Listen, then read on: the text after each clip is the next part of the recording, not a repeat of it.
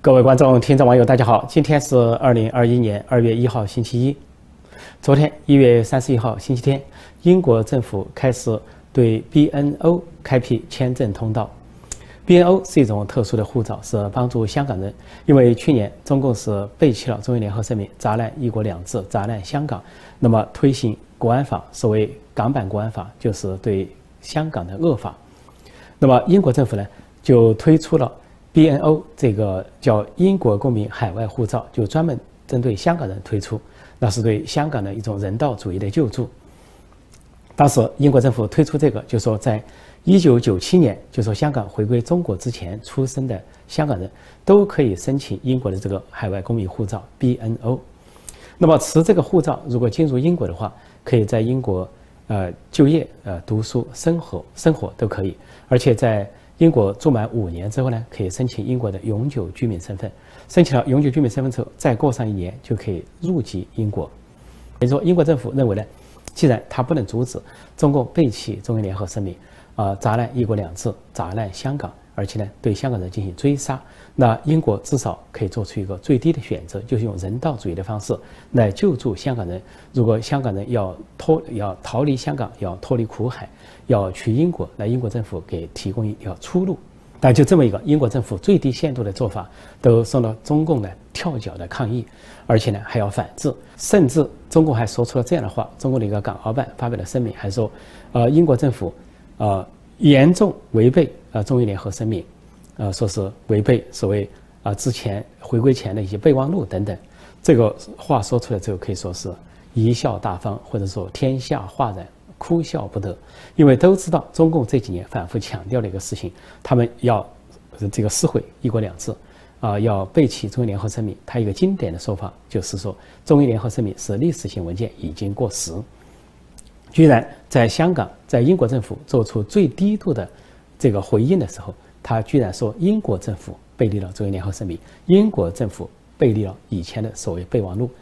呃，他连备忘录都提得出来。中英联合声明这么正式的文件，联合国背书的文件，中国都说是已经过时，已经是历史远。他居然还把过去的备忘录拿出来说事，而而人们根本不知道中共说的是否有依据。那么实际上是这是一个三方博弈，那就是中共要砸烂香港，砸烂一国两制，要迫害香港人，追杀香港人。那么香港人呢，要么就是挺起反抗，但是以香港七百多万人面对中共这个庞然大物。啊，武装到牙齿的庞然大物，当然在实力上，香港人，呃，力有不及。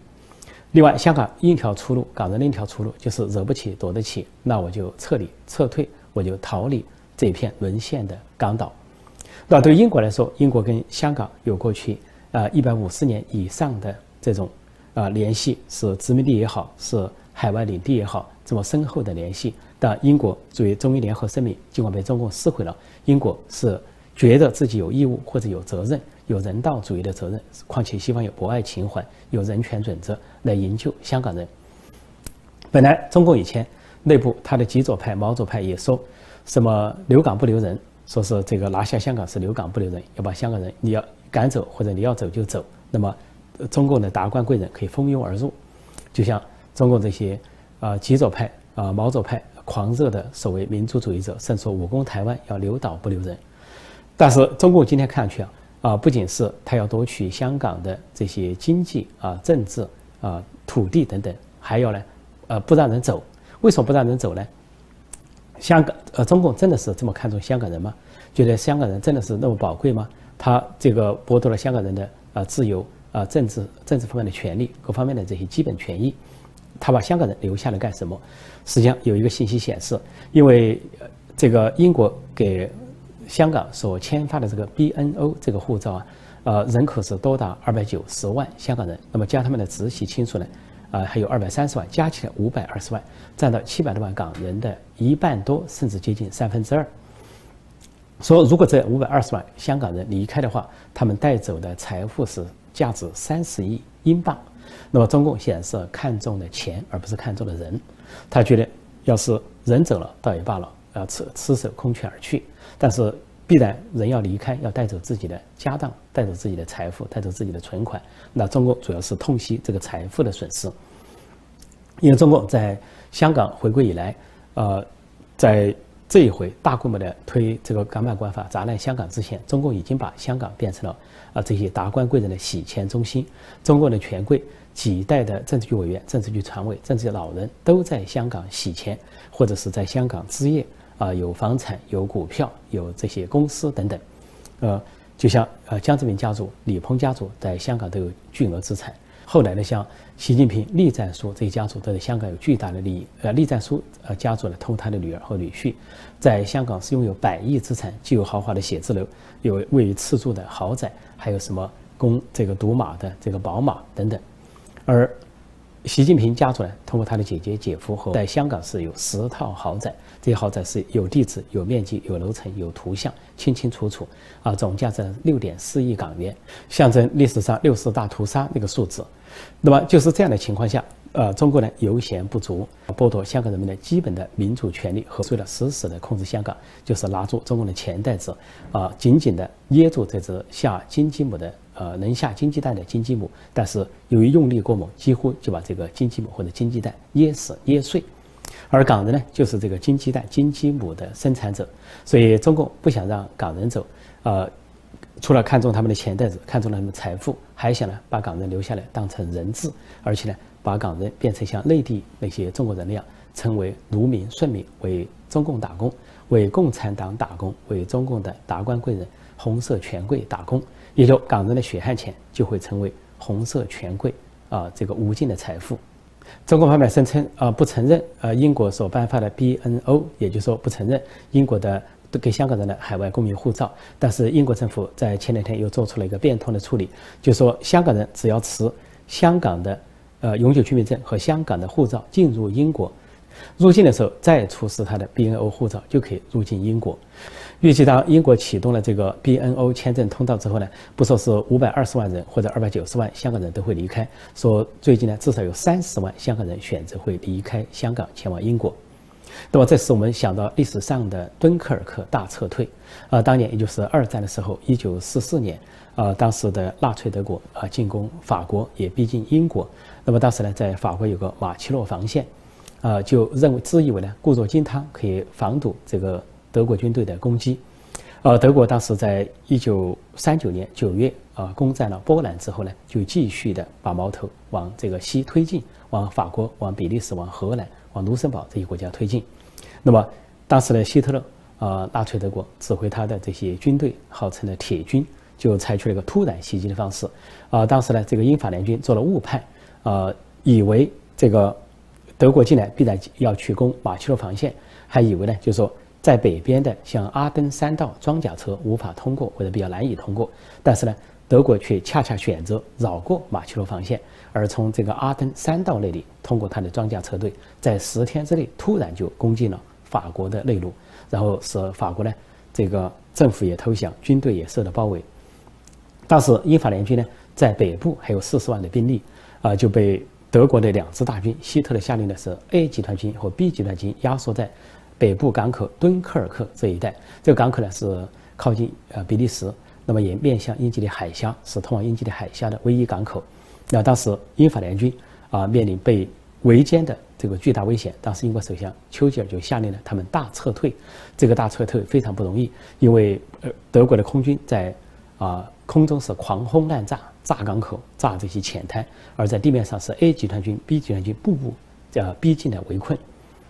而地面上的英法联军呢，呃当然也包括一部分比利时的军队，他们要做地面上的防务。东西两线的防卫啊，顶住德国 A 集团军和 B 集团军的进攻；另一方面，就要掩护主力部队的撤退，从海上。那英国政府这时候调集船只，啊，调集船只呢，而且船只又不够，很多船破，舰船还被德军的空军所炸毁。但英国也启动了空军去反击德国。在空战中，英国呢略占优势，因为英国当时呢有了雷达，呃，有了先进的雷达，而德国呢还没有，或者说它雷达是次于英国的，所以英英国在雷达上占优势，所以英国在空战中。就是占优势或者略占优势，啊，击击毁了很多的德军空机，啊，英国自己有很多的这个飞机坠毁，啊，上百架的飞机坠毁，啊，几十名的飞行员丧生。那么在这个时候呢，这种撤退就是海空大战，而且大大撤退，所以在历史上叫做敦刻尔克大撤退。但是在这种，呃，英国的顽强组织下，呃，英国政府船舰不够，就动员整个英国的民间船只，所有的英国人都响应号召，把他们的这些游轮、啊私家船，还有这些渔船啊，一般的呃，哪怕是再破旧的船都贡献出来，全部贡献出来，一起开往英吉利海峡去营救这个英法联军。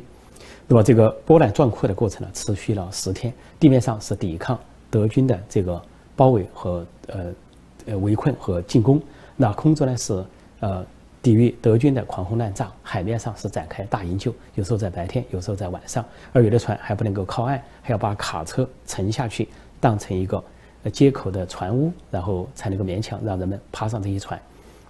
而且有人上了船还被炸死、炸毁。但是就是这样异常艰难的情况下，在十天之内，主力部队还是撤出了，通过英吉利海峡撤到了英国。当时除了有呃有四万多法国军队被俘，有两万多人战死。在四十万人中，有三十三万多的主力部队生力军顺利的从成功的从英吉利海峡撤退到了英伦三岛。那么这个撤退，他们丢下了辎重，因为无法带走像那些火炮啊、装甲车啊，或者是反装甲车的一些装置啊，还有战车等等，都被迫丢弃在欧洲大陆。但是生力军却到了这个英国，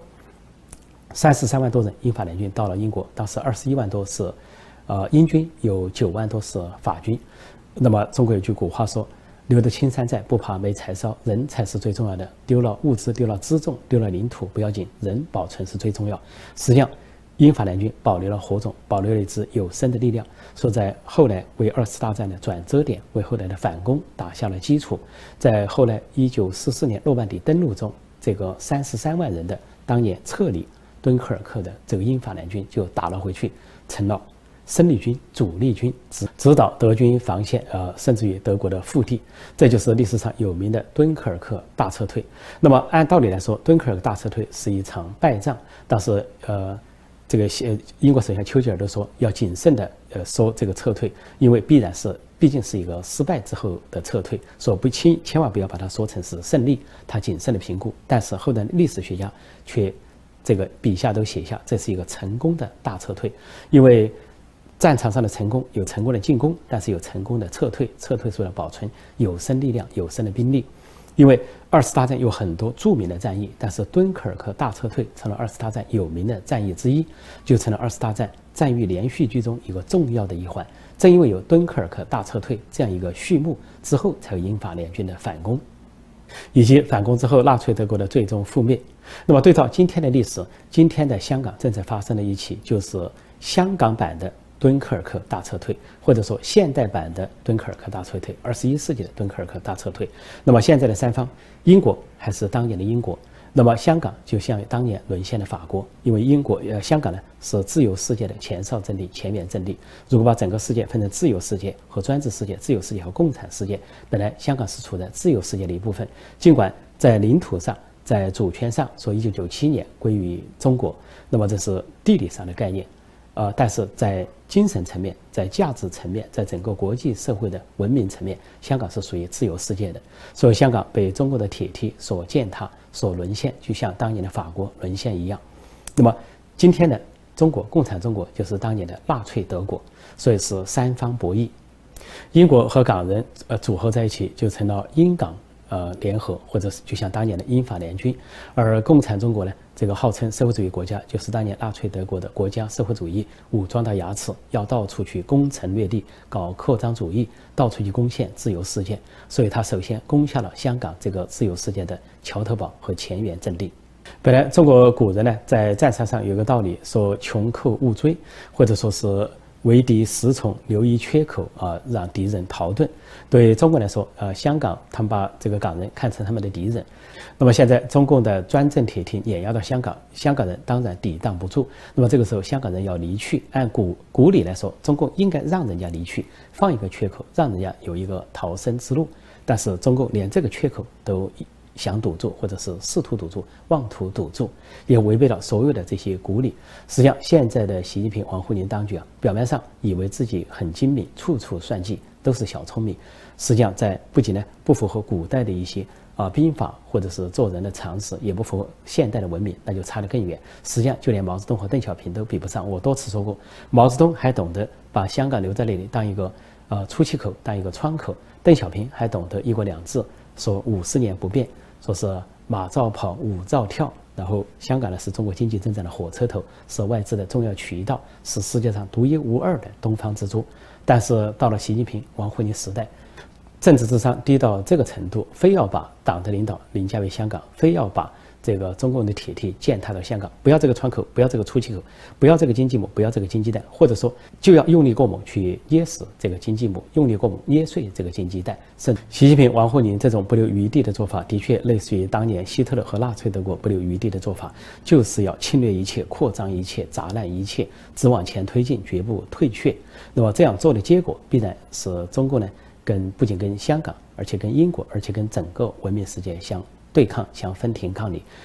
这种对抗的烈度强度能达到什么程度？会不会引发战争都很难说。因为实际上现在，呃，英国从一月份开始也派出了呃航它最先进的航空母舰战斗群，就是伊丽莎白女王号航空母舰战斗群开往亚太地区。那么是跟美军啊组成联合舰队啊，美军呢会加入 F 三五啊这个战斗机。啊，先进的战斗机，另外呢，也派出呃相当的这个巡洋舰或者导弹驱逐舰混编入这个英国舰队，成为美英联合舰队。而这个联合舰队呢，将游弋在啊日本、韩国和新加坡之间，共同的这个协防当地，维护亚太地区的和平和稳定。那么指向它的矛矛头所向啊，剑指所向非常清楚，那就是北京，就是共产政权，共产中国。你联想到最近几天，中共不断的挑衅美军，呃，就在中共呃利用美国新政府上台，那么通过硬的、软的、软硬兼施的一手，试图要让中美关系回到过去的格局，让中国呢继续占美国的便宜。其中就这个模仿北朝鲜和伊朗继续的耍流氓，啊，除了派出大量的军机去大规模的骚扰台湾，啊，连续骚扰台湾之外，啊，中共呢还居然去模仿啊，在台海上空呢。模仿一个军演，这个军演是针对说打击美国的航空母舰战斗群，因为美国有个航空母舰战斗群叫罗斯福号，正在游曳在南海，那中国呢就公开的模拟了这种攻击，这种攻击可以说一种赤裸裸的挑衅，这已经类似于二战前纳粹德国对英国和美国、法国等的这个挑战，也类似于二战前日本军国主义对美国的再三的挑战挑衅。按照中国网民的说法，习近平是总加速师，他这个做法是作死的节奏。因为战争是有因必有果，有果必有因。如果战争真的爆发，不管是台海战争、南海战争，是中印战争，还是美中大战，一旦爆发，原因和源头一定在北京，在中南海，在习近平的脑袋里。但是其后果是美国和文明世界的全力反击。最后的成败如何？一战、二战和冷战已经有了历史的答案。